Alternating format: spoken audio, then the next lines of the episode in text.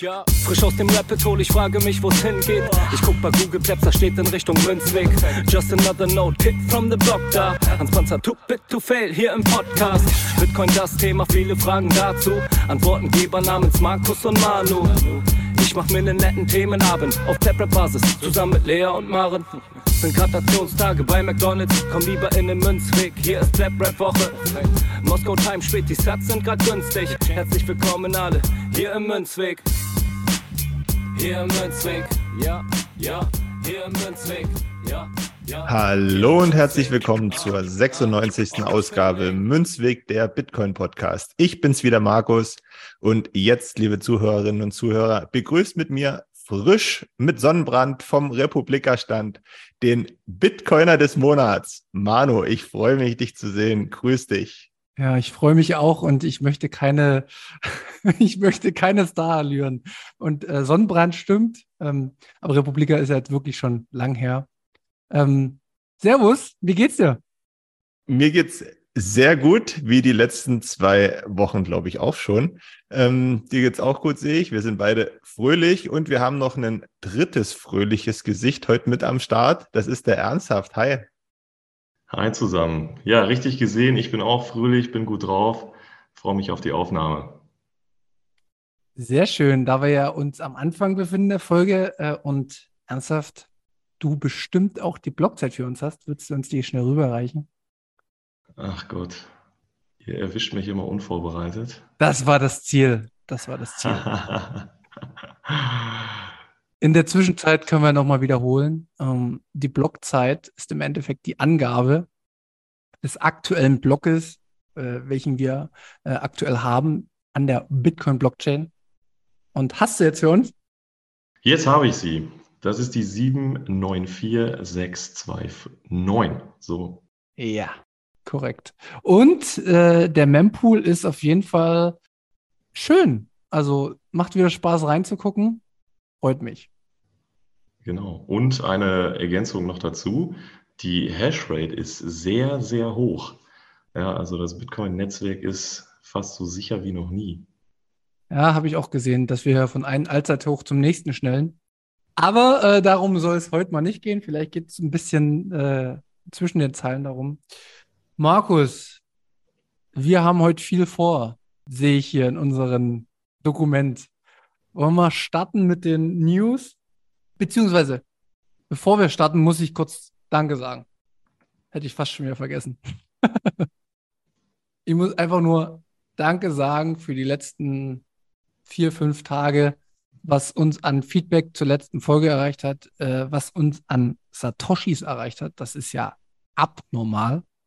Vielen, vielen, vielen Dank dafür. Also wenn das so weitergeht, dann äh, werde ich meinen Beruf definitiv wechseln. Ähm, ich habe auch schon mal einen Persönlichkeitstest gemacht, was dann so für mich äh, passen würde. Und ratet mal, was rausgekommen ist bei mir. Klimakleber. Richtig. Ich wirklich, ich bin vom Persönlichkeitstyp her, bin ich ein Aktivist. Äh, kann man, äh, kann ich euch mal zeigen, kann ich mal verlinken, macht Spaß. Ähm, hat auf jeden Fall gut gepasst, äh, als ich diesen Test gemacht habe.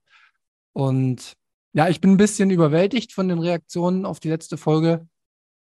Wie gesagt, geht nicht um mich, ging um das Thema Bitcoin und das ist auch rausgekommen. Und ich glaube, mit der Folge können wir in Zukunft auch ganz gut argumentieren und Leute mal fragen, was so los ist, warum man nicht ins Gespräch über Bitcoin geht. Ähm, ich glaube, hat gesessen. Also wie gesagt, vielen, vielen Dank an alle Kommentare auch, alles, was mich erreicht hat, äh, alles, was uns erreicht hat, äh, die Werbung, die gemacht wurde ist für mich alles immer nicht selbstverständlich, sondern ist ein Zeichen von, dass es sich lohnt, was wir hier machen. Und ja, das musste ich kurz loswerden, weil ich mag so viel Aufmerksamkeit eigentlich nicht, aber ähm, in dem Sinne hat es mich wirklich sehr, sehr gefreut.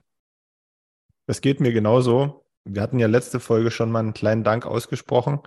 Heute nochmal einen großen Dank dann von deiner Seite, nachdem sich das ganze äh, Tovabo und die Aufregung gelegt haben.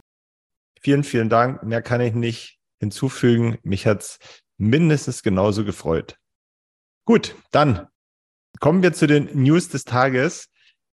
Wir haben hier jede Menge auf dem Zettel stehen, aber wir rollen das jetzt mal vom, äh, von hinten auf, wenn ich jetzt hier einmal am Mikro bin.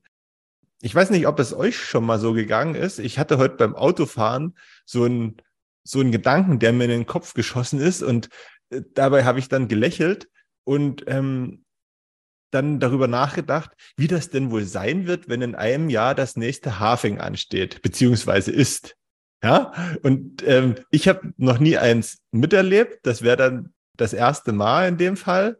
Und ich freue mich da irgendwie drauf, ja, weil ich ja, ich kann überhaupt noch nicht so richtig abschätzen, was dann damit einhergeht. Aktuell habe ich nur irgendwelche positiven Dinge im Kopf, die ich damit verbinde. Hattet ihr das auch schon mal? Wie, wie es euch da? Ernsthaft, hau raus. Ich habe ich hab einen Take, aber ich muss ihn noch zusammenfügen. Also ich habe äh, klar schon oft drüber nachgedacht. Also als allererstes glaube ich mal, dass auf der ganzen Welt verteilt Halving-Partys stattfinden. ja, also auf jedem Kontinent wird es wahrscheinlich etliche Events geben und wahrscheinlich hier im, im Dachraum wird es auch viele Events geben. Ja, also jedes Meetup, was da aus dem Boden sprießt, macht vielleicht was. Ja, darüber hinaus, so ein Halving hat natürlich viele Auswirkungen, die wir, glaube ich, auch noch gar nicht abschätzen können.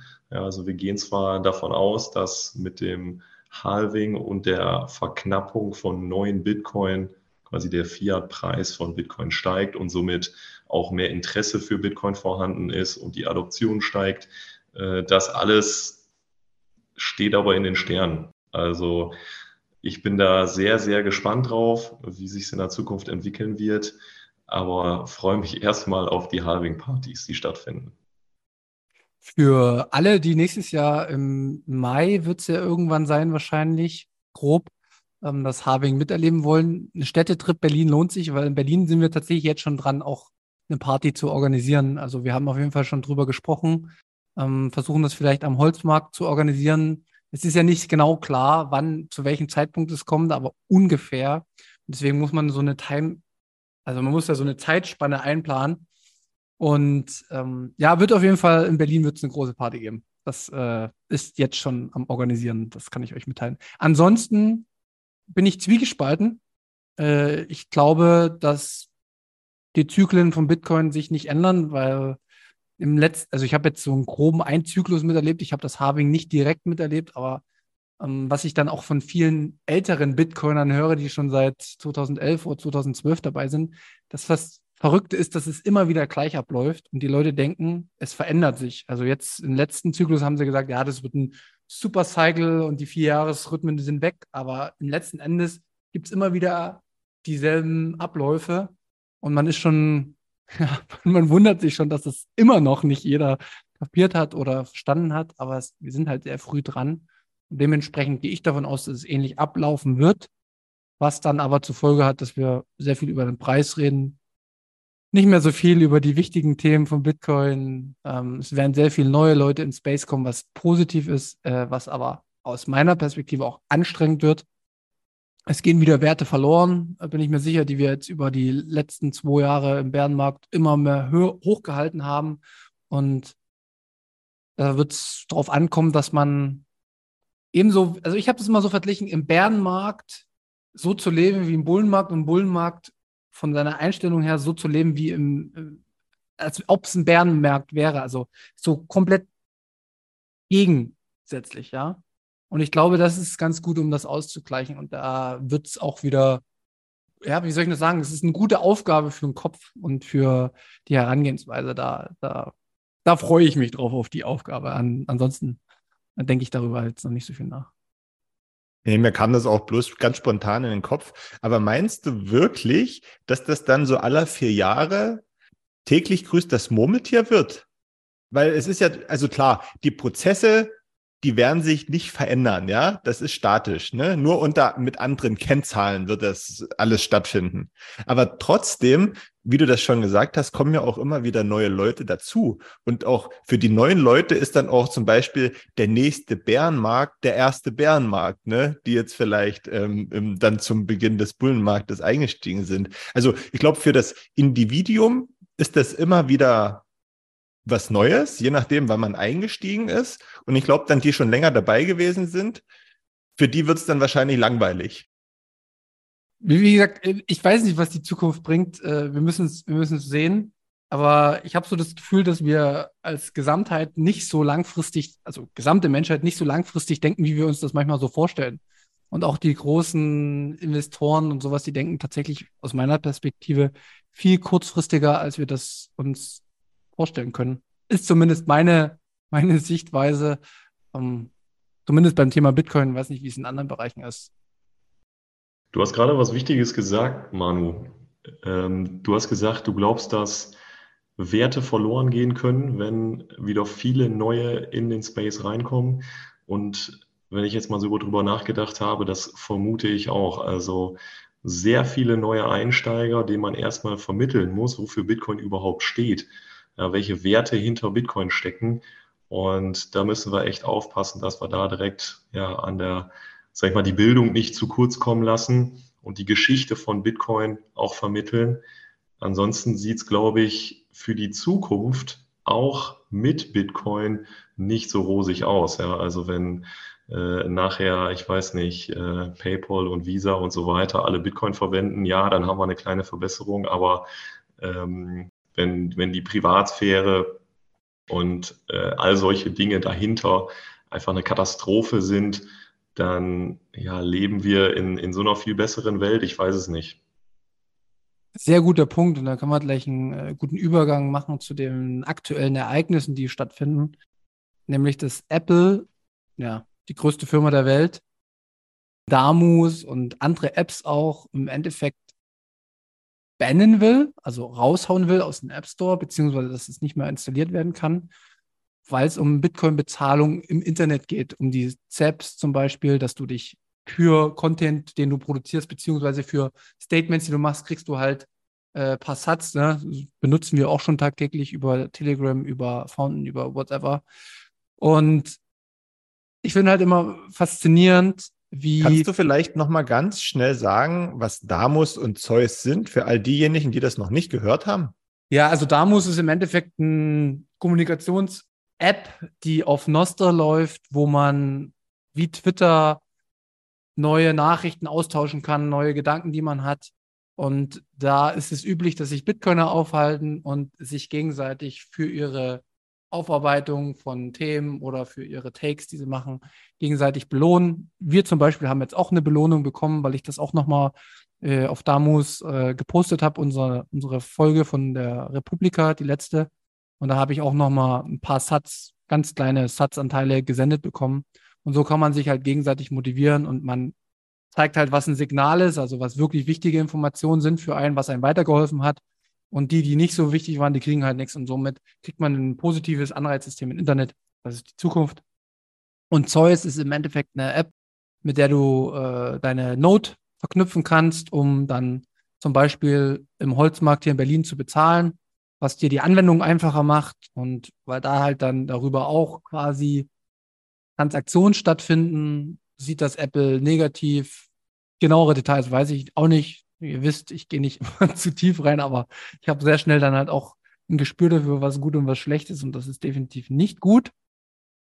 Aber es ist wiederum auf der anderen Seite gut für uns, weil wir uns definitiv jetzt um ein Thema kümmern müssen als Bitcoiner. Und das ist jegliche Anwendung, die wir haben, muss irgendwann dezentral sein. Und ich habe es, glaube ich, vor einem halben Jahr oder so äh, mal gepostet bei Twitter, dass Bitcoin ein Privacy Freedom Handy braucht. Und ich bin Apple-Nutzer und ich werde umsteigen. Einfach diese Nachricht hat mir schon gereicht, um Anreiz zu schaffen, dass ich umsteigen werde. Und das ist gut, dass man immer wieder auf Zack bleibt bei Bitcoin, aber es ist natürlich schlecht, weil viele, die die Werte von Bitcoin nicht kennen, die würden das halt nicht machen. Ne? Oder wie siehst du das ernsthaft? Ja, absolut. Also ich denke auch, dass der Weg in der Zukunft zu äh, Free and Open Source führen sollte, ja, dass man nicht mehr abhängig ist von Riesenunternehmen, ähm, die quasi ja so sämtliches Handeln von uns irgendwie beeinflussen können und äh, mir nichts, dir nichts Dienste abschalten können. Also ich glaube, ähm, in Zukunft ist da eine gewisse Unabhängigkeit sehr wichtig. Ich hatte mir darüber auch Gedanken gemacht, weil wir das ja auch in der Admin-Gruppe zum Thema gemacht hatten ähm, und da so einen kleinen Erfahrungsbericht bekommen haben. Also von jemandem, der da gerade so am, am Umstellen ist. Und ist natürlich noch mega kompliziert, wenn ich das so gehört habe. Ne? Also das muss man schon mal sagen.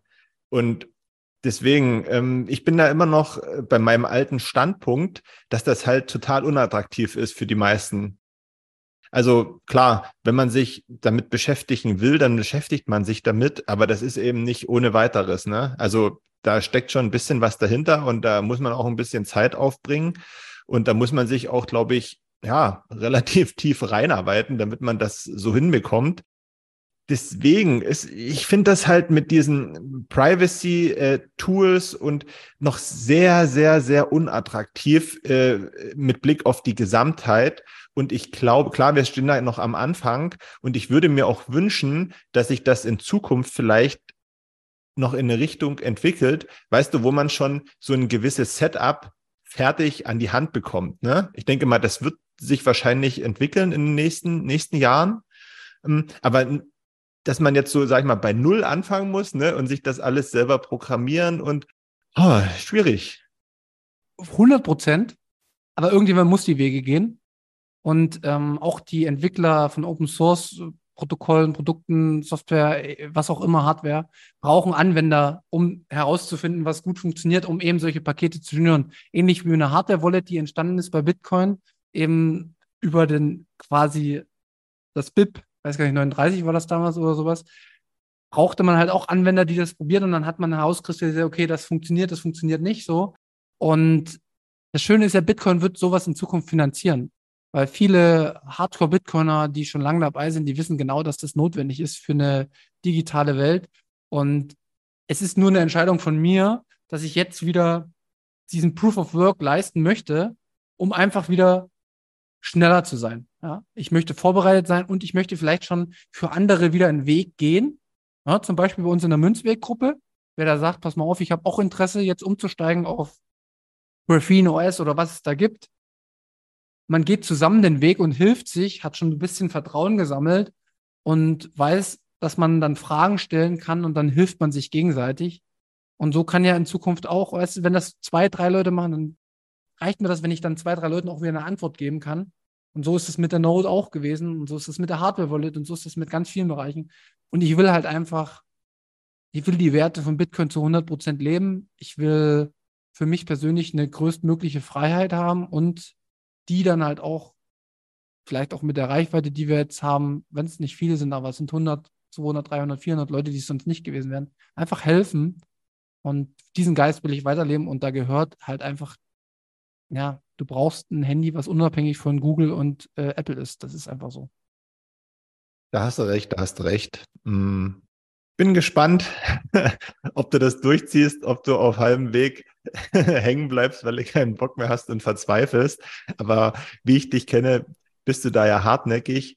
Deswegen, also ja, ich denke, es wird einige Zeit in Anspruch nehmen, aber ich bin dann schon aufs Ergebnis gespannt. Ich muss aber noch ein was sagen. In irgendeiner Werbung habe ich jetzt auch schon ein Handy gesehen, was so auf die Grundbausteine runtergebrochen wurde. Also wo du auch keine so, so ein großartig vollgeklatschtes Display hast, sondern wo du dann halt einfach nur eine Zeile hast. Hier steht WhatsApp, da, weißt du, da steht, keine Ahnung, was. Also das wirklich so aufs, aufs Geringste ähm, ähm, runtergebrochen ist. Ja, dann hoffentlich ohne WhatsApp. genau. Nee, ja, das war jetzt ein Beispiel, ne? keine Ahnung, was man noch nimmt. SMS schreiben wir alle wieder. aber aber das, das, das wird kommen. Das wird kommen. Und wie gesagt, das ist wieder keine Eins- oder Null-Geschichte, sondern das ist tatsächlich so ein Graubereich. Privacy ist immer grau. Man fängt langsam an, man tastet sich heran. Und welches Motto haben wir hier? Wenigstens probieren. Und das will ich. Ich will es wenigstens probieren und selbst scheitern. Und wenn ich das gemacht habe, dann kann ich mir in fünf Jahren wieder, dann kann ich wieder zurück auf mein jetziges Ich schauen, kann sagen, pass auf, hatte ich damals die Möglichkeit, das zu machen? Ja. Hatte ich Leute, die ich fragen konnte? Ja. Warum hast du es damals nicht gemacht? Faulheit. Ah, und den Punkt will ich nicht. Ich will jetzt wenigstens probieren. Also ich gehe ein, zwei Schritte, ich gucke, wie das ist, genauso wie mit der Note. Da habe ich meine Grenzen gefunden und da habe ich abgebrochen. Und so mache ich das mit dem Privacy-Handy jetzt auch. Einfach versuchen, selbst ist der Mann. Und wie gesagt, ich will einfach nur eine Zufriedenheit, wenn ich zurückgucke später. Darum geht's. Aber gut, das Thema werden wir wahrscheinlich einen anderen Tag oder in einer anderen Folge auch nochmal näher beleuchten. Ähm, ernsthaft, Wir gehen nochmal weiter in den, in den ähm, News. Hast du irgendwas mitbekommen von dem Fettentscheid, äh, der gestern oder vorgestern stattgefunden hat, dass die Zinsen nicht angehoben wurden? Ehrlich gesagt, keine Ahnung. ich habe die letzten Tage, also nach der BTC Prag auch und äh, auch während der Konferenz, nichts mitbekommen. Und ich habe Twitter auch nur fünf Minuten aufgehabt. Also ihr dürft gerne. nee, alles gut. Ich will, ich will gar nicht viel sagen. Ich will einfach nur sagen, dass mich das übelst nervt. Mir geht es richtig auf den Sack, diese Fettentscheidungen und wie sich die ganze Welt an diesen Entscheidungen immer orientiert und wie kaputt eigentlich unser System ist, wenn das denn so ist. Also es ist ja anscheinend so, dass sich immer alle danach richten. Und äh, ich freue mich einfach schon auf die Zeit, wo diese ganzen oh, Zins hier, Zins da, das ist wichtig, das. Ich weiß, dass es alles aufgearbeitet werden muss, weil sich Leute für interessieren, aber letzten Endes spielt es auf lange Sicht keine Rolle und deswegen in Bitcoin Space ist das gerade ein Thema gewesen. Mich nervt eigentlich nur, geht es auf den Sack. Mich interessieren auch die ganzen Experten nicht, die da irgendwelche äh, Vorhersagen jetzt wieder machen. Es, es ist einfach nur der Zusammenbruch des Fiat-Systems auf lange Sicht gesehen wird damit zusammenhängen. Und ähm, ja, genauso das nächste Thema. BlackRock äh, ist jetzt wohl oder hat wohl einen Antrag gestellt, dass sie ein ETF auf Bitcoin machen das wird irgendwann kommen. Also irgendwann kommen Firmen, irgendwann kommen die großen Player. Das ist gar nicht zu vermeiden. Wir sagen es ja immer wieder, es ist eine Adaptionswelle. Äh, Bitcoin hält sich, Bitcoin kann nicht kaputt gemacht werden. Ja, vielleicht ist es so, vielleicht ist es jetzt aber auch nur äh, irgendeine Werbung, die sie machen, um wieder den Bitcoin-Preis zu manipulieren. Deswegen gebt darauf nicht so viel Acht, ist mein Take dazu, sondern schaut euch lieber an, welches Handy ihr habt und wer da, welche Firma dahinter steckt oder schaut euch die Geschichte von Bitcoin an, ähm, schaut oder stellt euch die Frage, warum gibt es Bitcoin überhaupt 14 Jahre, warum gibt es immer noch, warum ist die Hashrate hoch? Äh, schaut viel mehr auf die Signale als auf diesen ganzen Nebel. wir hatten das ja auch schon mal besprochen. Wir haben den Main Layer, ja, wir haben den Second Layer mit Lightning und es wird sich darauf immer wieder irgendwas Neues aufbauen, ne? Und dass sich da in unseren Augen nicht immer nur Gutes aufbaut, das ist doch völlig logisch. Wir sind halt noch so früh, dass man sich über jedes Rauschen, äh, was sich da anbahnt, unterhält, ne? Und vielleicht auch, auch aufregt. Ähm, aber man sollte eben nicht auf jeden Zug aufspringen, der durch den Bahnhof fährt deswegen ist das auch völlig normal. Ich sehe solche Sachen weiterhin total entspannt, ja. Ich muss mich doch dafür auch nicht interessieren oder beschäftigen, weil am Ende kommen wir doch zum gleichen Schluss. Bitcoin tangiert das nicht. Sollen sie doch machen. Ja, ist doch egal. Ist doch egal. Genau. Guter, guter Take. Ähm, ich bin ja und ich finde, das ist schon ein Signal ähm, sehr, sehr kritisch den CBDCs, also den digitalen E-Euro gegenüber. Und tatsächlich hat die EZB heute oder gestern veröffentlicht, dass das jetzt gesetzliches Zahlungsmittel in Zukunft werden soll. Lagarde hat da ein Interview gegeben oder wie gesagt, kann man nochmal genauer reingucken, verlinken wir drunter. Und das ist genau das, was wir ja vorhersagen. Ähm, es wird in Zukunft irgendwann der E-Euro eingeführt werden. Und als ich habe da für mich festgestellt, ähm, ich will auf jeden Fall mal prüfen, ob ich mich in Zukunft mit Bargeld bezahlen lassen kann von meinem Arbeitgeber. Habe aber schon gesehen, dass das nicht so einfach ist. Aber vielleicht ist es auch wieder so ein Ding, dass man einen Protest erzeugen kann, dass man vielleicht vor Gericht zieht und das mal noch als Thema dann nimmt, um überhaupt eine Debatte über diesen digitalen E-Euro zu erzeugen. Weil das fehlt mir in der, ja, wie gesagt, der, auf der Republika hat mir das gefehlt dass es da kaum kritische Stimmen so aus unserer Bitcoiner Sicht gab und was tatsächlich dahinter steht. Und äh, wir machen in Zukunft auch eine Folge drüber. Äh, also, wie gesagt, das Thema wird uns die nächsten Wochen nicht loslassen, weil das ist bei mir ganz oben äh, als Fokus, weil ich das wirklich gefährlich finde. Und auch wenn das Bitcoin vielleicht nicht juckt, aber die Menschen wird es jucken, die Bitcoin noch nicht nu nutzen. Und deswegen äh, da auch nochmal ein Fokus bei News. Informiert euch darüber, seht es kritisch, genauso kritisch wie ihr Bitcoin seht oder gesehen habt, immer kritisch bleiben zu dem, was irgendwie eingeführt werden soll ähm, und im Zweifel für das entscheiden, was man freiwillig wählen kann. Jetzt muss ich dazu aber noch was sagen und dann ist Schluss mit dem Rumgelaber, ja. es interessiert sich doch keine Sau, Entschuldigung dafür, was jetzt demnächst irgendwann in Sachen Geld ansteht, ja? Ob das CBDC wird, irgendwas anderes, ob der Euro umbenannt wird in irgendwas anderes. Es interessiert einfach keinen, das muss man so ehrlich sagen. Ich habe gerade mal, als du jetzt gesprochen hast, zurückgedacht, als der Euro eingeführt wurde. Das war so 2000 oder 2001, ne? Da bin ich so, weiß nicht, 12, 13 gewesen. Ich kann mich da nicht mehr genau dran erinnern, aber hätte es da relevante Proteste gegeben, ich glaube, das hätte ich noch im Kopf, also auch so im direkten Umfeld, ja? Es ist doch eher so, dass man das akzeptiert. Und das finde ich das Schlimme. Wir können hier reden, wie wir wollen. Die Masse wird das einfach so akzeptieren. Und das ist halt die Scheiße.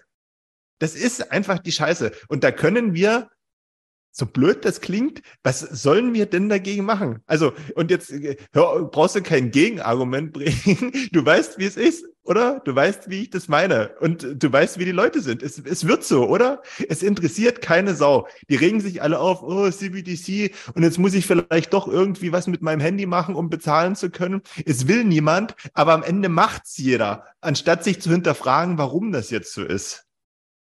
100 Prozent. Gebe ich dir, ich gebe dir einfach recht. Ich mach's trotzdem.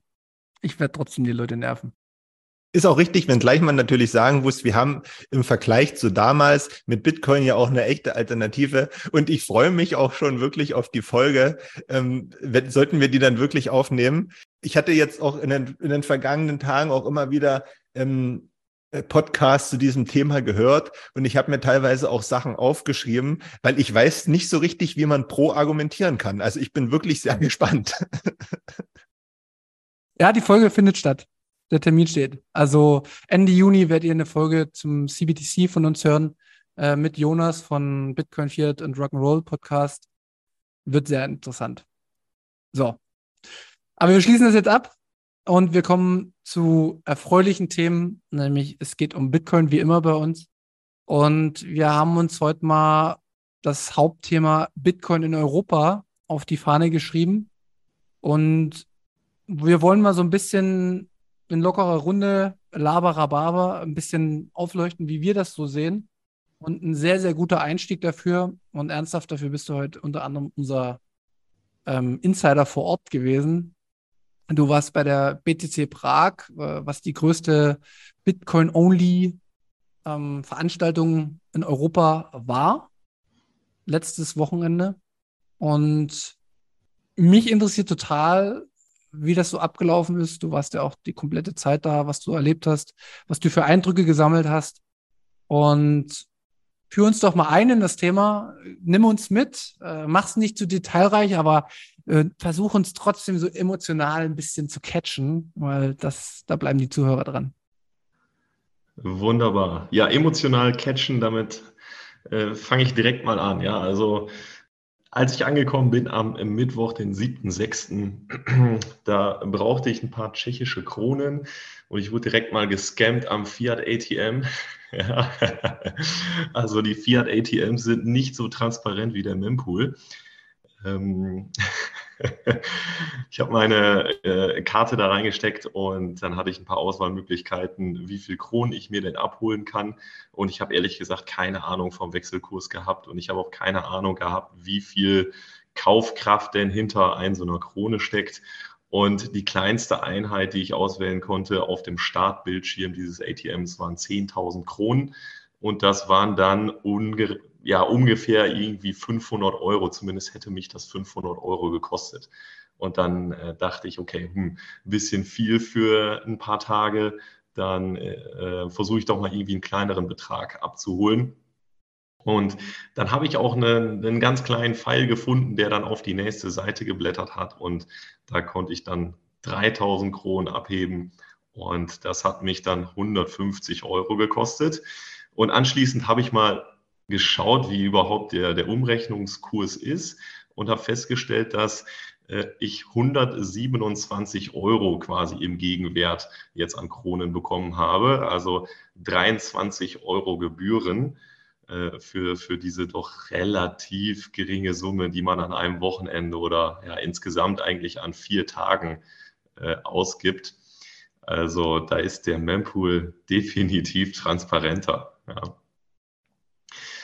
Ja, gut, weiter geht's. Also am Mittwoch angekommen. Am Mittwoch äh, war Prag auch voll mit Fußballfans. Also da hat das Conference League Finale stattgefunden. Ich habe auf jeden Fall ganz viele West Ham Fans gesehen und die haben gegen irgendeine italienische Mannschaft gespielt. Ich bin bei Fußball jetzt nicht so bewandert, ähm, aber die Stadt war rappelvoll. Markus, das ist dein Einsatz. Wer hat gespielt? Ja, West Ham war schon richtig gegen Florenz. Wer hat gewonnen? West Ham hat gewonnen. Kurz vor Schluss 2-1. Okay, haben wir die Fußballfans auch abgeholt. Äh, aber nimm uns weiter mit. Jawohl, perfekt. Gut, ja, am äh, Mittwoch hat bereits äh, das erste Side-Event stattgefunden. Ja, also neben der Konferenz, die eigentlich am, äh, am Freitag und am Samstag stattfindet, äh, gab es da noch verschiedene Side-Events. Und am Mittwoch hat da schon der Dev Hack Day und auch ein Cypherpunk Meetup stattgefunden. Und äh, ich war bei beiden nicht dabei. Äh, was man aber gehört hat, äh, wurde das sehr gut angenommen. Und ähm, der Dev Hack Day zum Beispiel, äh, da haben verschiedene Workshops stattgefunden, verschiedene Vorträge stattgefunden. Unter anderem zum Beispiel, wie man ähm, äh, sich NFC-Karten quasi ähm, selbst bastelt und dann per LN-Bits verbindet und äh, irgendwas per NFC-Karte bezahlen kann. Ähm, hätte ich auch gerne mitgemacht. Ähm, also vielleicht bin ich beim nächsten Mal bei sowas dabei. Gerade so Workshop-Charakter, das, das mag ich. Ähm, ich habe dann stattdessen abends teilgenommen am Anita Posch Meetup und das war super interessant. Äh, da war nämlich Anita Posch und ja ungefähr 25 andere Interessierte, äh, unter anderem auch Hermann von Bitcoin Ekasi oder Joe Nakamoto, der in der ganzen Weltgeschichte rumreist und ähm, quasi ja so ein, so ein Bitcoin Explorer ist und die verschiedenen. Das ist Länder doch der Bitcoin Erfinder, oder? ja, vielleicht. ähm, ja, Anita Posch, die hat ein bisschen abgeholt ähm, und vorgetragen, wie es denn vor Ort in Afrika aussieht. Also sie war jetzt zuletzt lange Zeit in Simbabwe und sie ähm, unterstützt da ja lokale Gruppen und versucht dort Bitcoin-Bildung zu betreiben. Und grob zusammengefasst, ja, also in Afrika ist noch alles am Anfang. Also da steckt ganz, ganz, ganz viel in, erst in den Kinderschuhen. Ja, also wenn man irgendwie bei Bitcoin Magazine auf Twitter liest, Adoption is happening in Africa. Ja, also davon ist vor Ort nichts zu spüren. Ähm, also das steckt wirklich alles in den Kinderschuhen. Die Infrastruktur ist kaum vorhanden. Also die Leute ja, haben vielleicht ein, ein Smartphone mit einem kaputten Display, also QR-Codes kennen ist schon schwierig. Ähm, dann gibt es ja zum Beispiel diese Machakura, wo du mit diesen USSD-Codes, quasi wie als wenn man früher sein Prepaid-Guthaben mit so einem Code abgefragt hat, auch ähm, da Bitcoin verschicken kannst.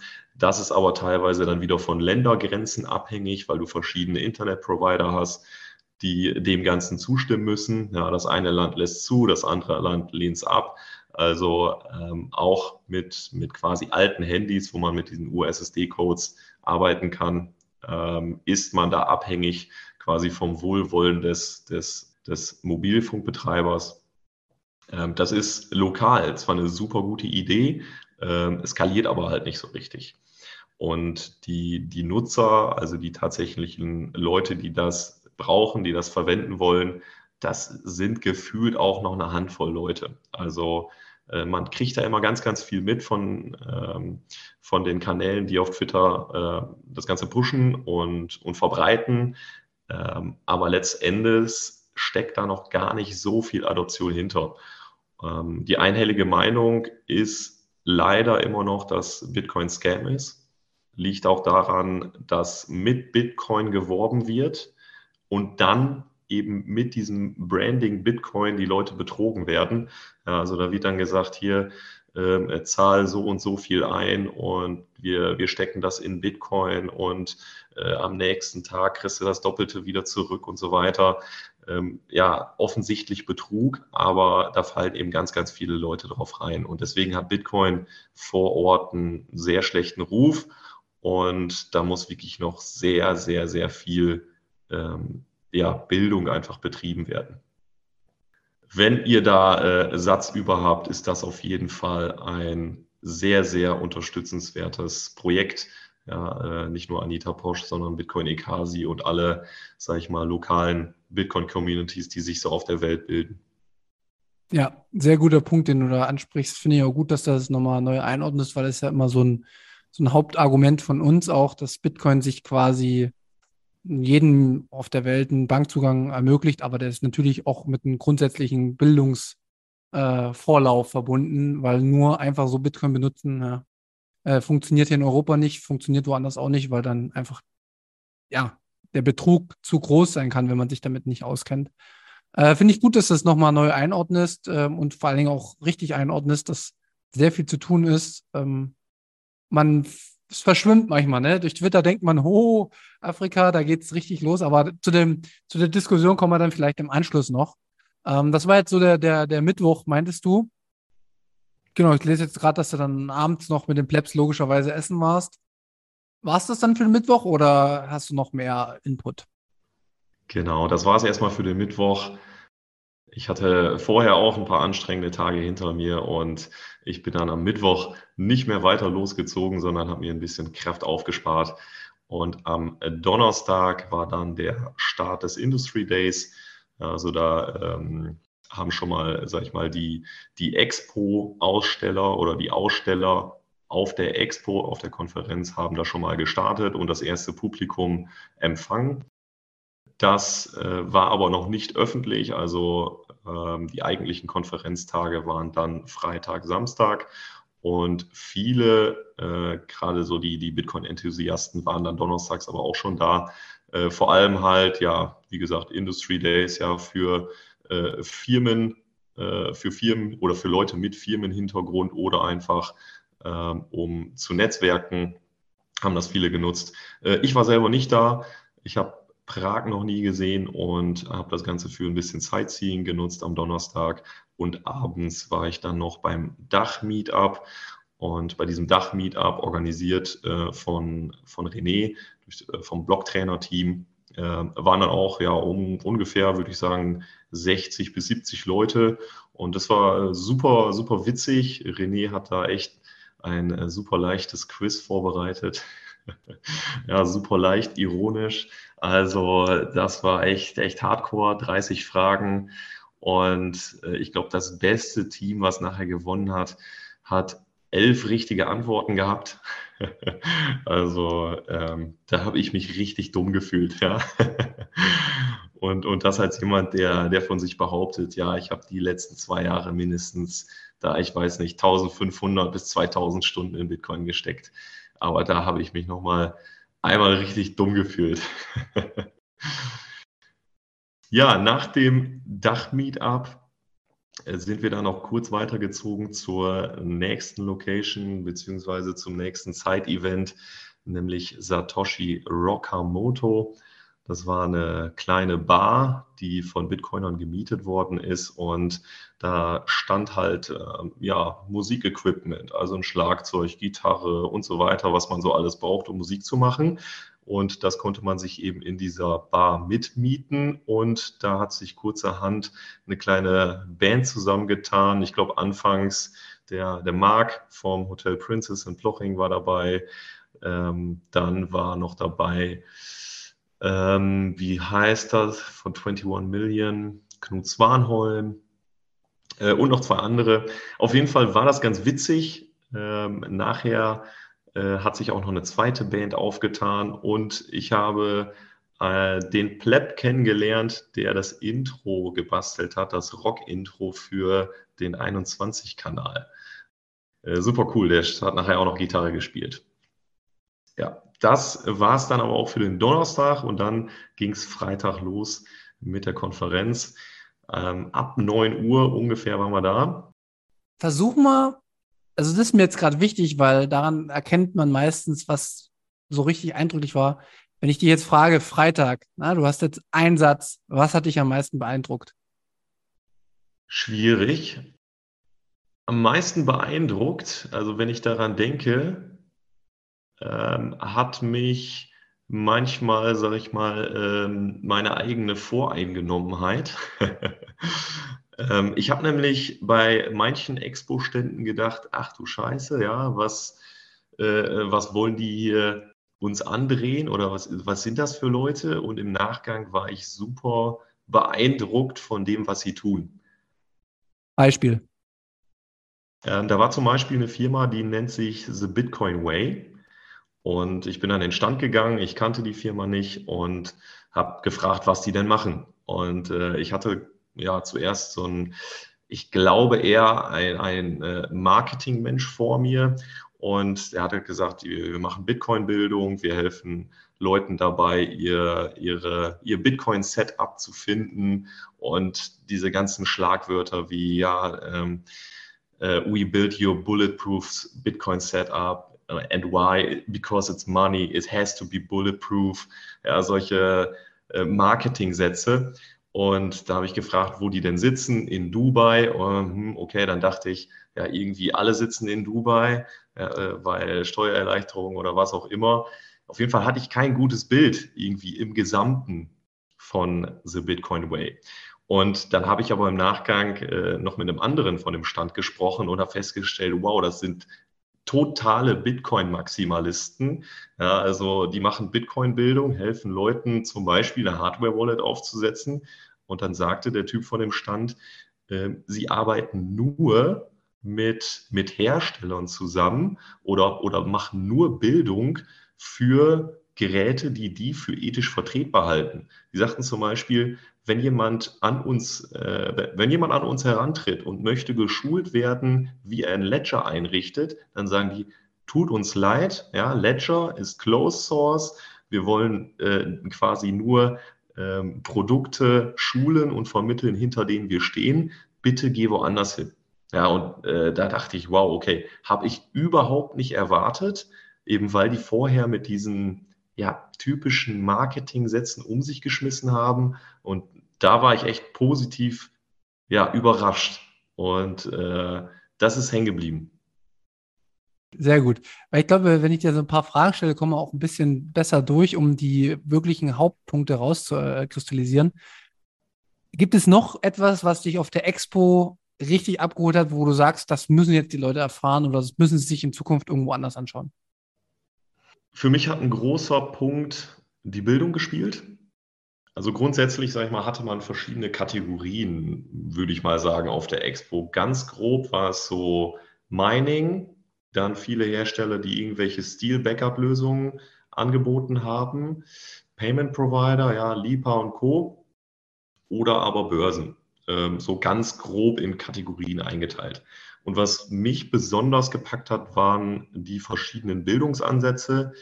Ähm, da war äh, ein Stand, ja, der hat sich auf die Fahne geschrieben, bis 2030 ähm, wollen die 100 Millionen Leute äh, geschult haben, was Bitcoin angeht. Und ähm, andere Ansätze, dass du zum Beispiel Online-Kurse machen kannst ähm, und, und quasi dich, dich online selber weiterbilden kannst, auch alles Open Source und so weiter. Also da kann jeder mitarbeiten, jeder übersetzen und das ja ist nötig, sind wir mal ehrlich. Also wenn Bitcoin Erfolg sein möchte, dann müssen wir bilden ohne Ende. Also Education is key, würde ich an der Stelle behaupten. Also die Leute müssen verstehen, was Bitcoin ist, was hinter Bitcoin steckt. Und äh, das ist super, super wichtig, denke ich. Ernsthaft, du hast ja auch ein bisschen aufgeschrieben, wie so das ganze Setup ringsrum gewesen ist, was man zu sehen bekommen hat, wie man, äh, wie die Konferenz ausgestattet gewesen ist. Ich glaube, das können wir vielleicht mal äh, auf Seite liegen lassen. Das kann sich jeder vielleicht vorstellen, wenn er mal ein, paar Klicks im Internet macht und sich das angucken will. Ähm, klingt auf alle Fälle ganz schön. Und auch danke für die Mühe. Ich will aber dann an dem Punkt Freitag mal noch äh, einen entscheidenden Punkt für mich rausgreifen. Und zwar hast du den Dienstleister Elenpay aus Spanien angeführt, ähm, mit dessen Hilfe man äh, per Lightning bezahlen konnte. Und du hast ja geschrieben, das hat sehr gut funktioniert und dass das ein Fork vom BTC Pay Server gewesen ist. Was ich jetzt spannend fand, ist, dass man so einen Eindruck bekommt, okay, wir reden hier immer von LIPA, wir reden vom BTC Pay Server, aber es gibt eben auch äh, in anderen Ländern Menschen, die sich mit dem Thema auseinandersetzen und entsprechende Angebote auf den Markt bringen, ne? Genau, richtig, ja. Also LNPay, an dem Stand war ich auch und da bin ich ähnlich rangegangen wie auch bei The Bitcoin Way. Ja, mir hat der Name nichts gesagt. Ich bin hingegangen, habe gefragt, was die so machen. Und ja, die bieten im Grunde genommen das Gleiche an wie Lipa, bloß sind sie Bitcoin-only. Also sie haben nicht die Möglichkeit, beziehungsweise noch nicht, ähm, und haben Fiat eingebunden. Das, das planen die in Zukunft zwar, weil die merken, dass der Markt das noch verlangt. Ähm, aber besonders interessant fand ich hier eigentlich, dass ähm, ja, dass, dass das ein Fork von BTC Pay Server ist oder dass, sage ich mal, BTC Pay Server da die, die Vorarbeit geleistet hat und ähm, als, als Open Source Produkt da an der Stelle genutzt wird. Und genau dafür sind solche Open, Open Source Projekte ja auch da. Also Ellen Pay ja, ähm, betreiben das Ganze jetzt an einer anderen Location. Ja, die, die kommen aus Spanien und versuchen da eben ähm, vielleicht sogar lokal was, was ähm, ja, einfach, einfach die Community zu bereichern. Und ähm, die haben das echt gut gemacht, muss ich sagen. Also es hat einwandfrei funktioniert. Äh, draußen waren Food Trucks und die waren alle mit LNPay ausgestattet. Und da konnte man einwandfrei per Lightning bezahlen. Ja, was nimmst du dann mit? Also nicht mehr in Zukunft äh, die Kronen tauschen, sondern du weißt ja, dass du eh alles mit Bitcoin bezahlen kannst. Sparst du dir äh, ein paar Gebühren, ja. Ja, auf jeden Fall. Ähm, du hattest jetzt den Expo-Bereich sehr, sehr gut beschrieben und du hast so die Hauptpunkte hervorgehoben. Was hast du denn an Vorträgen mitgenommen? Und wieder dieselbe Frage, lass uns wirklich das, was dich am meisten fasziniert hat, herauskristallisieren, weil alles kriegen wir eh nicht unter. Was war ein Vortrag, der dir in Erinnerung bleibt? Das macht es mir relativ einfach. Ich habe nämlich gar nicht so viele Vorträge geguckt. Also den Vortrag, den ich mir auf jeden Fall angucken wollte, war äh, von Giacomo Zucco. Äh, der war betitelt mit Ordinals are retarded. also ein bisschen reißerischer Titel. Ähm, war ein unterhaltsamer Vortrag. Was mir aber eher hängen geblieben ist, ist ein Vortrag von, ich glaube, sie hieß äh, Samantha. Ähm, sie ist ein zwölfjähriges Mädchen, was quasi unter Bitcoin groß geworden ist. Also sie hat ihren Vortrag eröffnet mit der Blockzeit, zu der sie geboren wurde und äh, hat einen Vortrag darüber gehalten, wie Kinder erreichbar sind, ja, oder wie man Kinder quasi an Bitcoin ranführen kann. Und ja, es gibt schon verschiedene Brettspiele, es gibt ähm, Bücher, die, sag ich mal, für genau diese Zielgruppe geeignet sind. Äh, und überrascht hat mich da ihr Maximalismus. Ja, sie hat zum Beispiel erzählt, sie hat kein Fiat-Bankkonto. Ja, ihre Eltern waren schon sehr früh bei Bitcoin dabei und haben ihr auch nie ein Bankkonto eingerichtet. Und dann stand sie auf der Bühne und hat gesagt, äh, ja, I don't have a bank account. I use Bitcoin because fuck banks. also als zwölfjähriges Mädchen steht sie da auf dieser riesen Bühne und ja, hat für diesen Spruch auch mächtig Applaus kassiert. Also ähm, wenn ich an mich zurückdenke als Zwölfjähriger, ja, dann hätte man mich auf keinen Fall auf diese Bühne stellen können und äh, die hat mich da wirklich stark, stark beeindruckt. Also hat sie richtig gut gemacht. Nice. Also das klingt wirklich auch nach was, nach einer ganz neuen Vortragsreihe. So, ne? Also äh, da werden ja Emotionen angesprochen, da geht es um das Thema äh, ja, Zukunft der Kinder und das ist verrückt. Das wird es in Zukunft geben, ähnlich wie es Leute gibt, die mit dem Internet aufgewachsen sind und gar nicht mehr wissen, wie es vor dem Internet war. Äh, schon faszinierend, ja. Okay, wir sind am Freitag noch und nimm uns noch mal kurz mit, was die Community so dann abends gemacht hat, weil äh, da gab es auch ein bisschen was, wie ich gehört habe. Genau richtig. Also abends äh, waren wir dann mit ein paar Plebs in der Bar Number 7. Und die Bar Number 7 ist eine Bar, die schon sehr, sehr früh in Prag Bitcoin angenommen hat. Und dort kann man mit Lightning bezahlen. Und abends äh, gab es ein bisschen Programm durch DJ Rootsol. Ja, der äh, ist ja in der, in der Szene schon bekannt und legt auch auf anderen Events auf. Und wir waren in der Bahn Number 7 ungefähr bis ja, 10.30 Uhr oder 22.30 Uhr so. Und dann sind wir rübergelaufen zur tschechischen Nationalbank. Da hat nämlich äh, die Gruppe Bitman äh, oder die Gruppe um Bitman eine Aktion gestartet und zwar haben die die tschechische Nationalbank mit dem Bitcoin-Logo und dem Slogan Study Bitcoin angestrahlt. Und das war ein richtig cooler Moment, ja, weil da wirklich eine Traube von Bitcoinern, ich würde schätzen, ja, 200 Bitcoiner oder sowas, äh, wirklich vor dieser Nationalbank oder vor der tschechischen Nationalbank standen und äh, da auf dieses Logo gestarrt haben. Und natürlich hat das Aufmerksamkeit erregt. Ähm, ich wurde zum Beispiel auch angesprochen von äh, einem Pärchen, das waren Touristen, was wir denn da machen würden. Und dann äh, ja, habe ich, hab ich denen erzählt, dass wir versuchen, Bitcoin unter die Leute zu bringen, versuchen, äh, auf Bitcoin aufmerksam zu machen, weil es ein besseres Geld ist als das Geld, was wir bis jetzt kennen. Und ähm, das war ein Mann, war eine Frau. Der Mann war sehr skeptisch und hat direkt gefragt, ob wir da hier äh, Leute abziehen wollen, ob wir Geld damit machen wollen. Aber die Frau war da äh, durchaus interessierter. Sie hat dann äh, auch noch ein paar Nachfragen gestellt und ob man denn überhaupt dann irgendwo damit bezahlen könnte. Und dann ist ein anderer eingestiegen. Ähm, ich glaube, der kam aus den USA und hat gesagt, ja, ach, weißt du was, probier's doch aus. Ja, wir schicken dir ein paar Satoshi. Und äh, dazu war sie dann aber doch nicht bereit. Äh, sie wollte sich noch keine Wallet runterladen und ein paar Satoshi haben. Aber äh, an so einer Aktion sieht man eben, dass es Aufmerksamkeit erregt und dass es die Leute zum Nachdenken anregt. Und mich hat gefreut, dass eben äh, dieses Pärchen auch so mutig war und wenigstens gefragt hat. Ja.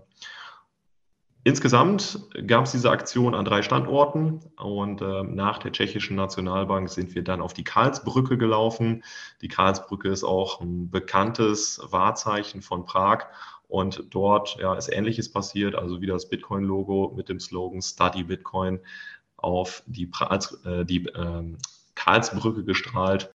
Und ja, da war die gesamte Bitcoin-Prominenz, war da mit an Bord. Also wir waren da wieder äh, nicht mehr, ja, nicht mehr 200, ich würde mal 150 sagen ungefähr. Aber äh, zum Beispiel Adam Beck, Seifedin Amus und so weiter, ja, die, die haben da alle mit teilgenommen. Und das war ja einfach eine coole Atmosphäre. Und die, die ganzen Bitcoiner, die das mit unterstützen oder die das mittragen oder daran teilgenommen haben, die hatten da auf jeden Fall alle eine gute Zeit. Ja. Dann gab es noch eine äh, dritte Station, da haben sich die meisten dann aber verabschiedet. Also wir sind eine Brücke weitergezogen zur äh, Manet oder Manesbrücke und ähm, dort haben wir dann nur noch, ja, ich weiß nicht, mit 15 bis 20 Leuten gestanden, ähm, haben, sag ich mal, den Abend ausklingen lassen und haben noch einmal das Bitcoin-Logo auf die Moldau zum Beispiel gestrahlt. Sah auch super, super cool aus. Ähm, und da war der Tag, äh, dann aber auch irgendwann zu Ende. Und dann sind wir nach Hause gegangen. Äh, war auch äh, wirklich ein super anstrengender Tag und man war froh, wenn man dann im Bett lag. Aber die Bitman-Aktion, die hat das Ganze echt nochmal abgerundet. Ja, super. Äh, coole Sache. Ich habe da auch ein bisschen was mitbekommen, aber so aus erster Hand zu hören, ist natürlich nochmal was anderes. Ähm, lass uns nochmal so grob über den Samstag gehen, weil zu detailliert würde ich, glaube ich, auch gar nicht reingehen. Nur noch mal dieselben Fragen. Äh, gab es einen Vortrag, der dich am Samstag fasziniert hat oder hast du deinen Samstag auf eine gewisse andere Art und Weise äh, verbracht?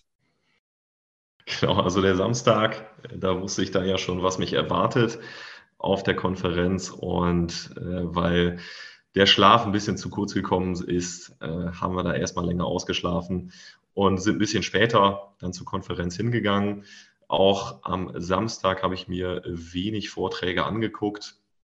ja, da war ungefähr, sage ich mal, 5% äh, Vorträge, dann 30% auf der Expo unterwegs ähm, und ja, die überwiegende Zeit hat man dann eigentlich draußen verbracht und mit anderen Plebs gesprochen. Ähm, das heißt, da waren draußen Sitzgelegenheiten aufgebaut, ja, Bierbänke und Co., aber auch solche Sitzsäcke und da hat sich so ein spontanes Dach-Community-Meetup irgendwie rauskristallisiert. Also man wusste immer, wenn ich mich da hinsetze, dann äh, da, oder da kann ich auf jeden Fall Deutsch sprechen, ja, da versteht mich auf jeden Fall jeder. Und äh, das war eigentlich eine, immer eine coole Sache. Ja, da hat man sich hingesetzt, äh, mal ein bisschen ausgeruht und mit Plebs gesprochen. Also das war eine angenehme Atmosphäre da und da konnte man sich auf jeden Fall ein bisschen ausruhen, bevor es abends dann wieder weitergeht, ja, mit Bar Nummer 7 und vorher essen gehen. Das war super. Ja, genau, das ist auch den Eindruck, den ich in der Vergangenheit letztes Jahr von den Konferenzen hatte, jetzt ab in Innsbruck oder auch auf anderen Events. Die Vorträge habe ich auch nicht groß mitgenommen, weil, wie gesagt, im Nachgang kann man sich das immer alles noch geben irgendwo. Aber die Kontakte und die Menschen hinter den Twitter-Handles kennenzulernen und die ähm, Diskussion oder der Austausch, der stattfindet, dieses von Pleb zu Pleb reden, neue Gedanken aufnehmen, neue Projekte starten, irgendwas, das ist eigentlich Bitcoin. Und es geht auch nicht so, also mir persönlich geht es auch nie um, weil du hast gesagt, Bitcoin-Prominenz. Das stößt mir sehr bitter auf, immer sofort. weil es gibt halt keine Bitcoin-Prominenz, sondern es gibt Menschen, die ihre Stärken und Fähigkeiten in Vorträgen haben und dementsprechend Bitcoin vertreten. Und dann gibt es andere Menschen, die haben ihre Stärke in Code schreiben und die nutzen ihre Fähigkeiten. Und so bringt sich jeder ein bei Bitcoin.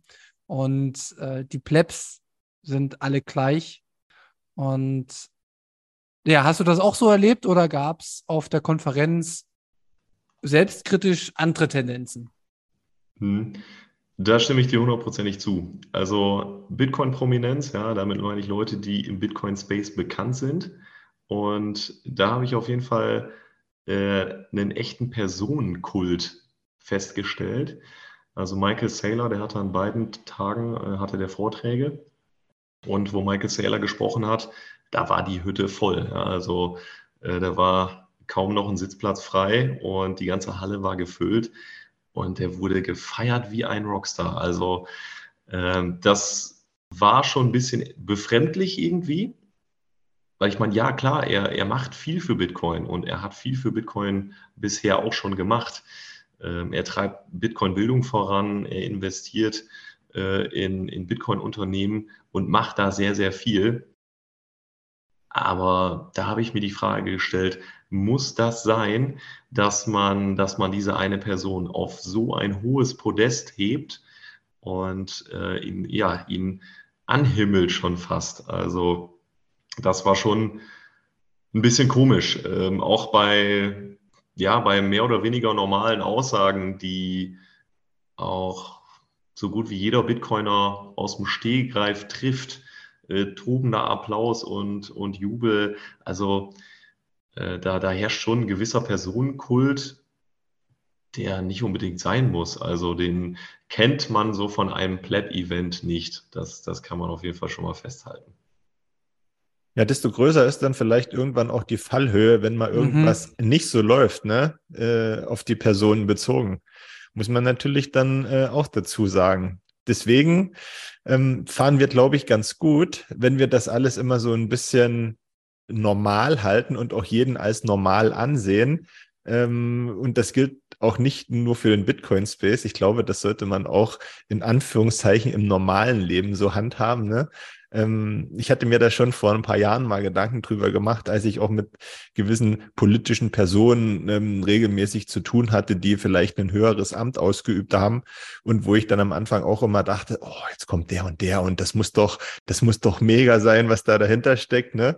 Aber wenn man dann mal so zusammengesessen hat am Tisch und einen Kaffee getrunken hat und denjenigen sprechen gehört hat, da hat man dann am Ende auch gedacht, ja, okay, der kocht nur mit Wasser und geht genauso aufs Klo wie du auch. Und genau das ist es. Was wir nicht vergessen sollen, das haben wir im Podcast schon tausendmal angesprochen. es geht nicht darum, eine Arbeit zu diskreditieren oder irgendwas, was jemand macht, sondern wenn jemand etwas Gutes macht, dann soll er natürlich auch das Feedback bekommen. Und mir ging das ja jetzt letzte Woche in ganz, ganz kleinen Rahmen auch. Ich bin total, äh, ich finde das total cool. Aber ich rate wirklich davon ab, jemanden so hoch leben zu lassen, weil in dem Moment, wo man das so macht, ne, und dann ähm, die Person eine erhöhte Stellung einnimmt, auch in Gesprächen oder sonst was, geht Kritik verloren. Man, man muss die Leute auf sein Level holen und man muss auch an sich selbst glauben, quasi, dass man selbst denken kann und mir das niemand vorgibt, um die Kritik immer wieder walten zu lassen. Dieses Don't Trust Verify, das fängt immer bei einem selbst an. Hebt niemanden hoch, weil dann wirst du auch im Zweifel nicht dein eigenes Gehirn anschalten, ob das richtig ist oder falsch ist, was er sagt.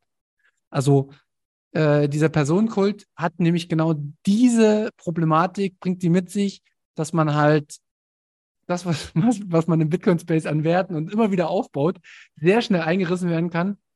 Aber ja, wie gesagt, ähm, das ist dann wieder Lernen durch Neugier, dass man sich dann immer wieder selbst hinterfragt, warum himmel ich jetzt eigentlich so ein, also eine Person an ähm, und komme ich dann nicht aus meinem prüfenden, kritischen Blick äh, heraus. Ähm, ja, wie gesagt, Schmerz ist dann halt, wenn dein Hero fällt und du vielleicht mitfällst, weil du ihm zu sehr vertraut hast. Aber ähm, ist mir auch nochmal wichtig, das jetzt hier kritisch anzumerken, weil du hattest es ja aufgeschrieben und das habe ich tatsächlich bei der ähm, Konferenz letztes Jahr in Innsbruck auch erlebt. Da war er nur per Fernschalte zugeschaltet und was er da erzählt hat, ey, ich, ich finde es super, was der macht. Aber der hat halt nichts Neues erzählt. Und äh, da unterhält man sich lieber mit einem Pleb draußen, der einen neuen Input, neue Gedanken, neue Umstände, die er hat oder neue Ideen für die Zukunft, was er machen will. Holt mich persönlich mehr ab, aber wie gesagt, geht jetzt auch nicht darum, dass ich das den Leuten vorschreibe, sondern soll jeder machen, wie er will. Ähm, mir ist es nur echt fern. Und ja, ging ja dir anscheinend dann auch so. Genau, so ist es. Ich höre in Zukunft nur noch auf das, was der Bitcoiner des Monats sagt. ja, das ist ja dann im besten Fall jeden Monat jemand anderes, ja. Ich kann da wirklich empfehlen, geht zu den, also wie gesagt, die Info, äh, Konferenz in Innsbruck habe ich genauso erlebt als richtiges Pleb-Event, wo wir draußen standen, wo wir gezeltet haben, wo wir am Bauernhof waren, wo sehr, sehr viel Input außerhalb der Vorträge auch kam. Die Vorträge waren trotzdem super, habe ich mir auch viele angehört. Und ein Ijoma, wenn der Dinge aufarbeitet, den höre ich gern zu. Aber in dem Moment, und das will ich sagen, wenn man mit jemandem spricht, himmelt den nicht an, sondern stellt den Leuten kritische Fragen. Weißt du? Stellt, äh, schaut immer genau hin, was er machen, weil das ist zum Beispiel das, was ich am geilsten finde, wenn ich in Diskussionen bin, wenn mich irgendjemand kritisch angreift und mich genau an meinen wunden Punkten erwischt, weil dann habe ich es gelernt, dann muss ich mich selbst wieder fortentwickeln. Und wenn es gute Gesprächspartner sind, dann mögen sie sowas auch. Also so geht es mir zumindest. Wir wollen gleich noch mal einen kleinen Schwenk machen äh, in Richtung Gesamteuropa und Bitcoin. Aber bevor wir dazu kommen, ernsthaft, ähm, gib doch noch mal ein ganz schnelles Fazit zu deinen Tagen in Prag, ob du es weiterempfehlen würdest und was du daraus für dich persönlich mitgenommen hast. Also rundum kann man sagen, das war ein sehr, sehr gelungenes Event. Ja, also was die zwei äh, Brüder sind glaube ich, da auf die Beine gestellt haben mit ihrem Team, war schon beeindruckend. Ähm, es war echt eine, eine Riesenkonferenz. Und wenn ich es schaffe, dann bin ich nächstes Jahr auf jeden Fall wieder dabei. Also ich habe so viele neue Leute kennengelernt und vorhin schon mal einmal angesprochen von Manu, glaube ich, ja. Also ich habe endlich mal Namen und Gesichter hinter den Twitter, äh, Twitter-Handles und ja, das ist einfach äh, super cool, dass man mal ins Gespräch kommt, in die Community eintaucht. Und deshalb kann ich von diesem Wochenende wahrscheinlich auch noch lange zehren. Also ich habe gute Laune, wenn ich dran denke. Und äh, das, das bleibt mir jetzt auf jeden Fall erstmal noch eine Zeit lang erhalten. Und außerdem ist Prag auch noch eine super schöne Stadt. Also nächstes Mal kann man vielleicht nach der Konferenz vielleicht noch mal eine Woche dranhängen und Prag und Umgebung erkunden. Äh, insgesamt, ja, super Fazit und auf jeden Fall weiter zu empfehlen. Aber kleiner Tipp, wenn ihr nach Prag äh, zum Sightseeing wollt, fahrt am besten irgendwann hin, wo das Wetter nicht so schön ist. Ansonsten werdet ihr zum Beispiel da auf der Karlsbrücke ernsthaft, wo ihr auch gewesen seid, ertreten von, von, von Menschen, wenn ihr da drauf nicht unbedingt steht. Ja, aber das nur so am Rande. Ähm, wie gerade schon angekündigt, wir wollen mal noch einen kleinen Blick wagen äh, nach Europa im Gesamten und zu Bitcoin. Und ich würde dich auch wieder am Anfang fragen, ernsthaft, du hattest jetzt in Prag natürlich die Möglichkeit, verschiedene Leute auch aus den unterschiedlichsten Ländern kennenzulernen. Wie ist denn so dein Eindruck, wie die Bitcoin-Adoption in Europa fortgeschritten ist und wieso der Status quo ist? Gut, wir bewegen uns in einer Bubble. Ja, also natürlich ist auf so einem Bitcoin-Event die Stimmung super, super gut. Und bei, bei Bitcoinern allgemein, sage ich mal, ist die, der, oder der Blick in die Zukunft sehr, sehr positiv. Äh, wenn ich mich außerhalb der Bubble ein bisschen umgucke oder zum Beispiel auch auf den Ständen gefragt habe, ja, wie viele Leute kommen denn hier vorbei, die noch absolute Neulinge sind? Ja, dann waren das immer wirklich nur eine Handvoll Leute. Also bei der Konferenz war es auch möglich, für neun Dollar, glaube ich, so ein Tagesticket für die Expo zu kriegen. Und äh, in Prag wurde vorher Werbung gemacht in U-Bahn und Co. für diese Konferenz. Und das Angebot haben scheinbar wenige genutzt. Ja, man muss mal warten, was die, die Zahlen nach der Konferenz sagen über tatsächlich gekaufte Besuchertickets für eben nur diesen Expo-Bereich.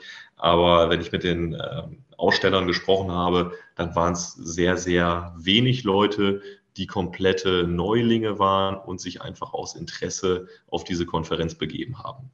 Das heißt, wahrscheinlich spielt außerhalb unserer Bubble Bitcoin so gut wie keine Rolle. Und das stimmt mich dann wiederum nicht ganz positiv, ähm, ich bin oft, oft sehr ja, zwiegespalten. Einerseits bin ich super, super, super bullish ja, und, und äh, mal mir schon meine Zukunft, äh, wie sie unter einem Bitcoin-Standard aussehen könnte. Und wenn ich dann mich aber ein bisschen ja, umgucke, hapert es an eigentlich allen Stellen. Und wir sind noch viel, viel, viel zu wenig Bitcoiner. Und ich glaube, ja, vorhin auch schon mal gesagt, Education is key. Also wir müssen bilden ohne Ende, die Leute überhaupt mal an diesen Punkt bringen, ja, zu verstehen zu geben, warum Bitcoin überhaupt wichtig ist. Markus, was sagst du? Was ist dein Eindruck? Du hast ja immer, wie ich finde, einen sehr, sehr schönen, äh, distanzierten und sehr, sehr ja, was die breite Gesellschaft, glaube ich, angeht, einen guten Blickwinkel. Ähm, was sagst du? Wo stehen wir in Europa mit Bitcoin? Ich möchte mich, was ernsthaft gerade gesagt hat, beinahe vollumfänglich anschließen. Also mein Eindruck ist kein anderer. Vor allen Dingen ja hier bei mir im direkten Umfeld in der Region. Mal gucken, wie das aussieht, wenn sich mein Umfeld in zwei, drei Wochen geändert hat ähm, wie da so die, die Lage ist. Aber da sprechen wir immer noch über, über eine Region nur, ja, da sprechen wir auch noch nicht über das gesamte Land und schon gar nicht über Europa. Hm, ich habe ehrlich gesagt viel, viel, viel zu wenig Einblick in, in das, was in anderen Ländern abläuft. Deswegen würde mich das wirklich sehr interessieren, wie es zum Beispiel wir haben über LNP gesprochen, wie es in Spanien aussieht, ne? wie es in, in Frankreich aussieht, wie es vielleicht im, im Norden von Europa aussieht, wo ja schon, sage ich mal, Bargeld kaum noch eine Rolle spielt und alles nur noch ähm, über Kartenzahlung und die ganzen Möglichkeiten funktioniert. Ob da Bitcoin ein Thema ist. Wie ist es in, in Osteuropa? Ist, glaube ich, auch sehr spannend. Ne? In Italien. Also das sind alles so Sachen, wo man viel zu wenig Einblick hat. Ähm, auch gerade in die Richtung, wie ist die Community? Ist das ähnlich aufgebaut wie im Dachraum?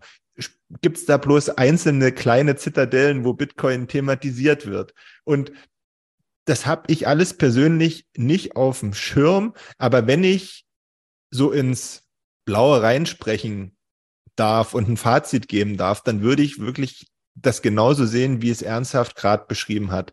Wir sind da ganz, ganz, ganz äh, sehr am Anfang und ich spreche immer gern vom gemeinen, normalen Bürger und bis das Ganze bei dem angekommen ist, da vergehen noch einige Monde, glaube ich. Ja, guter Take. Ähm, ich habe das Thema heute auch noch so ein bisschen auf, auf die Agenda gebracht, weil ich möchte mal ein bisschen einen positiven Blick für Europa gesamt, in der Gesamtweltschau einnehmen.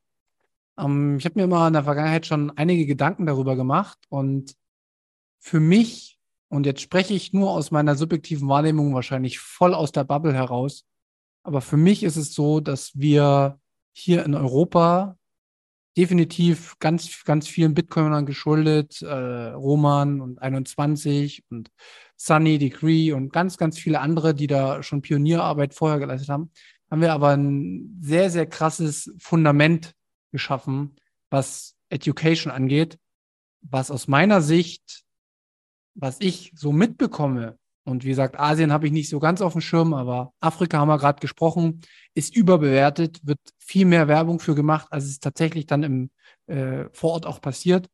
USA ist natürlich ein Vorreiter, was immer die ganz großen Geschäfte schon angeht, Mining und so sind die tief drin.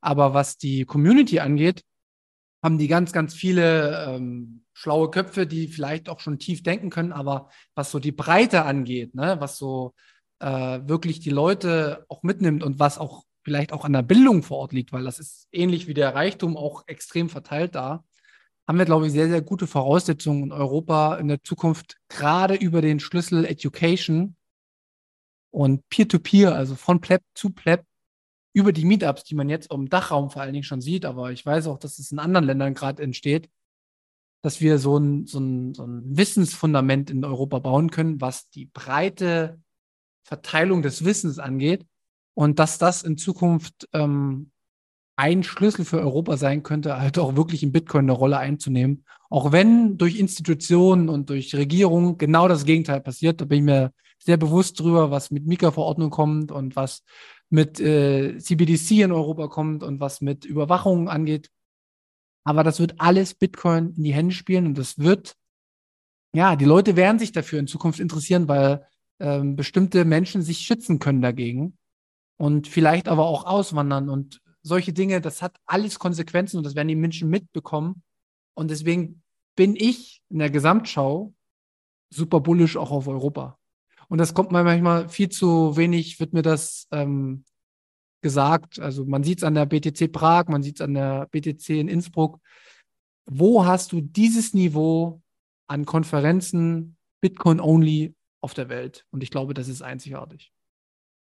Ich möchte auch noch mal eine Lanze brechen, ja, ähm, und auch für alle die, die uns hören und im Bitcoin-Space, ich sag mal, nur so mit einem Bein stehen, ne, die vielleicht auch eine, eine Hardware-Wallet haben, die regelmäßig stacken, ja, aber jetzt nicht ganz so tief drin sind und sich tagtäglich mit Bitcoin auseinandersetzen.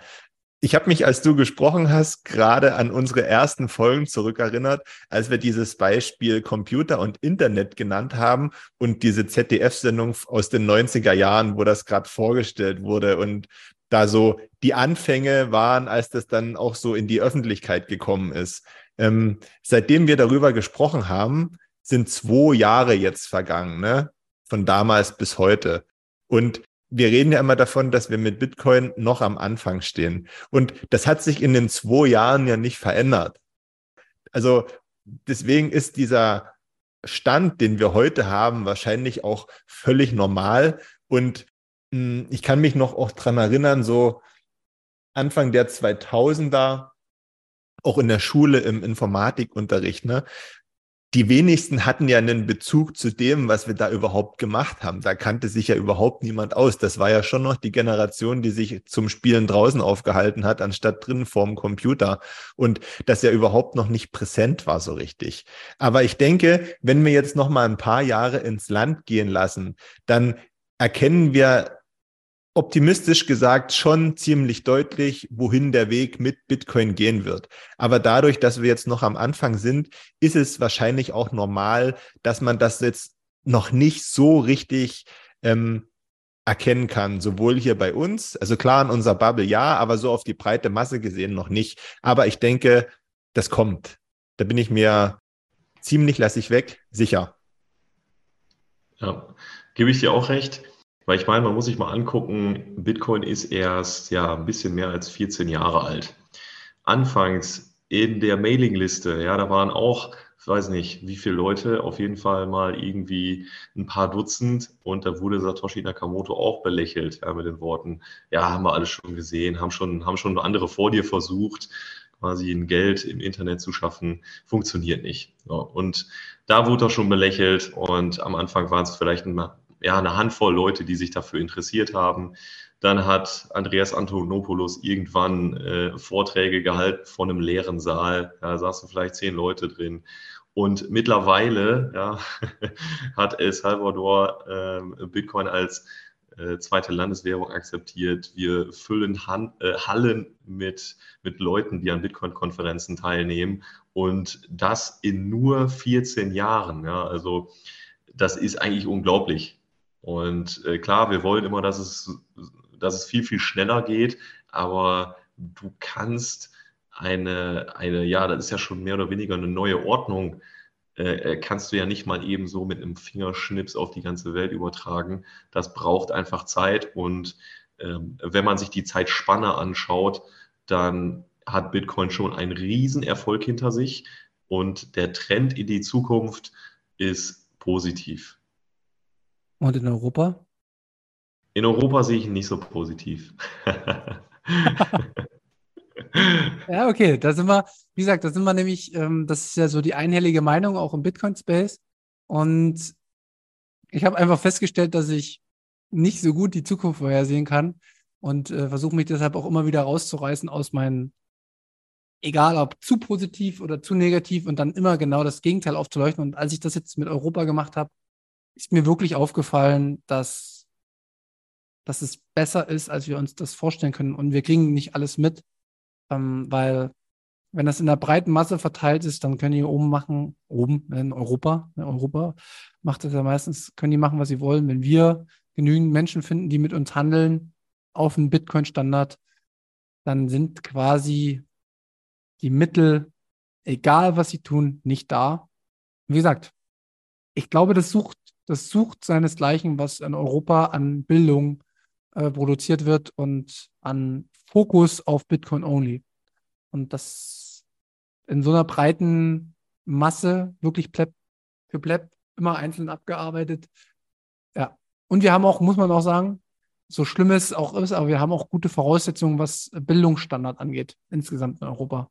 Wir dürfen das nicht unterschätzen, dass wir in Europa in der Gesamtbetrachtung der Bevölkerung mit allen Kontinenten auf der Welt ähm, tatsächlich noch sehr weit vorn sind, wahrscheinlich in der Breite, ist jetzt mein Eindruck. Ja. Asien ist, natürlich in der Spitze mit den ganzen äh, Mathematikern und äh, dass ihr Fokus ist schon auch weit vorn und ähm, sehe ich als größten Konkurrenten, aber ansonsten ist, glaube ich, äh, der Bildungsschnitt auch noch nicht so schlecht in Europa.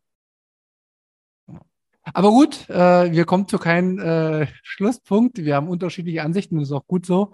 Ähm, wir werden mal ein Jahr vielleicht zurückschauen auf die Folge und gucken, was passiert ist oder was nicht passiert ist. Und dann sehen wir mal, wer recht hatte.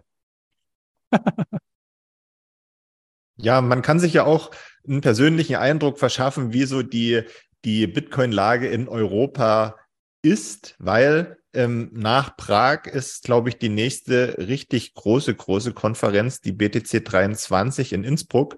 Mit dem Code Münzweg bekommt ihr da fünf Prozent auf euer Ticket. Und ähm, wenn ihr mit Bitcoin bezahlt, weitere fünf Prozent. Vom 14. bis 17. September ähm, findet die Konferenz statt. Könnt euch gerne über den Link unter der Folge darüber informieren, was da so alles los sein wird. Genau, ein kurzer Hinweis. Ähm, also wer wirklich hin will, macht das noch vor dem 21. Juni, ähm, weil dann steigen die Preise auf, glaube ich, 395 Euro pro Ticket. Wie gesagt, die Konferenz, ich habe heute äh, von Nico den Podcast gehört, finanziert sich größtenteils über die Tickets. Also es geht wohl nicht anders. Äh, ich weiß, dass es sehr viel Geld ist und ich kann das auch nachvollziehen, wenn das zu viel ist. Äh, wer aber kann, wie gesagt, ähm, der Nutzen von Bitcoin liegt auch in der Community und die lernt man da auf jeden Fall kennen. Jeder einzelne Pleb. Also ich zehre da von letzten Jahr noch. Ernsthaft, kommst du da auch oder bist du dieses Jahr da nicht dabei? Auf der Konferenz bin ich wahrscheinlich nicht. Ja, einfach äh, der Tatsache geschuldet, dass ich dieses Jahr anderweitig schon so oft in, unterwegs bin. Also jetzt war Prag, dann Zitadelle Uckermark, dann auch noch die Honey Badger und dieses Jahr ist schon voll gespickt mit Bitcoin-Content und da lasse ich die BTC 23 aus. Ja, auch wenn äh, das wahrscheinlich eine super Konferenz wird. Also ich habe Peter auch kennengelernt, Peter Taschler äh, in Prag, der das organisiert. Das ist echt ein sehr sympathischer Typ und ich gönne ihm auf jeden Fall, dass er da die Konferenz voll kriegt. Wir werden vor Ort sein. Wir schauen das an, Markus. Das wird dein großes erstes Event äh, nach der Bitcoin-Zitadelle äh, in der Uckermark. Äh, Freue mich schon drauf. Und ja, habt ihr noch einen Abschlusssatz, Abschlussgedanken zur jetzigen Folge? Ansonsten machen wir dann auch langsam Schluss, oder? Bildung ist der Schlüssel. Ja, nimmt eure äh, engsten Verwandten, nimmt eure Freunde mit auf eure Bitcoin-Reise. Guter Punkt, guter Punkt. Lohnt sich doch noch, äh, da auch noch tiefer reinzugehen. Ähm, hab da auch gerade ein kleines Projekt, was bald in Berlin startet, aber da werde ich euch informieren, wenn es soweit ist. Ich mache jetzt auch direkt schon Schluss. Markus hat heute die Schlussworte. Ich, wie gesagt, ich bin überwältigt gewesen die letzten Tage über das Feedback äh, zur letzten Folge. Wie gesagt, ich werde das wohl häufiger machen in Zukunft, aber das muss dann auch äh, themenspezifisch passen und ich muss mich ungerecht behandelt fühlen. Ähm, ich finde es geil, wie, wie der Bitcoin-Community sich selbst auch äh, stärkt und selbst unterstützt. Und vielen Dank dafür. Wie gesagt, das ist für mich nicht selbstverständlich. Äh, sonst würde ich es auch nicht so häufig wiederholen. Ähm, und in diesem Sinne, danke, dass ihr den Podcast auch hört. Danke fürs Feedback. Gerne auch wieder ganz viele kritische Sachen. Ähm, jetzt war viel, ziemlich viel Positives letzte Woche. Jetzt brauche ich wieder kritische Themen. Äh, also Manu 2 melde dich mal. Äh, dafür bist du ja prädestiniert. In diesem Sinne macht's gut. Bis zur nächsten Folge und Markus, du hast die Schlussworte. Ja, ich habe gar nicht mehr so viel zu sagen. Ich möchte mich bei dir beim Bitcoiner des Monats Juni bedanken für die Folge heute. Ich möchte mich bei Ernsthaft bedanken für den Bericht aus Prag. Ich möchte euch da draußen noch darauf hinweisen, wenn ihr eure Bitcoin sicher verwahren wollt, ähm, werft mal ein Auge auf die Bitbox ähm, mit dem Code Münzweg, alles groß geschrieben und UE gibt's auch da fünf Prozent Rabatt. Link gibt's unter der Folge zu sehen. Ansonsten von mir auch nochmal vielen Dank für alle Hörer der vergangenen Tage und Wochen. Ähm, uns freut das immer wieder, wenn neue Leute dazukommen. Und ja, ich hoffe, euch hat die Folge heute auch wieder gefallen. Wir hören uns dann in der nächsten Woche wieder wenn dann so langsam die Urlaubszeit, ja, ich weiß, sie hat gerade erst angefangen, aber bei manchen ist es schon fast wieder vorbei, äh, in dem Fall vorbei ist, gibt es sicherlich auch bald wieder eine neue Folge Leas Münzweg. Und dann bleibt mir nicht mehr viel zu sagen, außer macht's gut und schöne Woche. Bis später. Tschüss. Macht's gut. Ciao.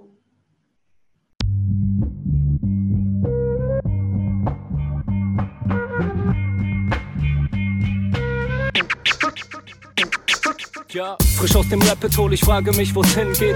Ich guck bei Google Maps, da steht in Richtung Münzweg.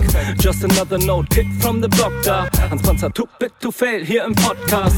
Bitcoin das Thema, viele Fragen dazu. Antwortengeber namens Markus und Manu. Ich mach mir nen netten Themenabend auf Taprap-Basis, zusammen mit Lea und Maren. Sind Gratationstage bei McDonalds, komm lieber in den Münzweg, hier ist Trap-Rap-Woche. Moskau Time spät, die Sats sind grad günstig. Herzlich willkommen alle, hier im Münzweg. Hier Münzweg, ja, ja, hier Münzweg, ja, ja, hier Münzweg, ah, ah, Orange Pilling. Es ist Pleb, Rap, Weed, Manu, Markus haben eingeladen, direkt angenommen, lassen die uns doch nicht zweimal sagen, was ist Bitcoin eigentlich? Lass es uns zusammen erfahren, Leas offene Fragen, er hat von Tubit und Maren. In der Münzgasse wird klar, worum es um Bitcoin geht. Es sind die Individuen und was sie bewegt. Alles freiwillig für uns selber ausgewählt, freiwillig den Pfad verändert, weg von diesem Fiat-Weg. Im Münzweg ist unergründlich der Weg das Ziel, scheinbar endlos und kurvig, Flussverlauf von mir. Das Wissensangebot mittlerweile unendlich viel, nur du löst das Oracle-Problem, denn du machst Bitcoin real. Pierce in einem Netzwerk, bleibst du together strong, Synergie, Kettenreaktion wie atomare Bomben, meine Revolution, um friedliches Geld zu bekommen. Viele Münzwege führen zum Glück dezentral gewonnen. Hier Münzweg, ja, ja, hier Münzweg. Ja, ja, hier im Münzweg. Ah, ah, Orange Pilling. Ich seh ein Blockzeichen am Himmel, Einsatz für den Doktor. Weil im großer Notfall, steig in den Helikopter. Adresse Münzweg 21, Orange Pilz im Medizinkoffer. Take off, Alter. Digga, Digga, Beat.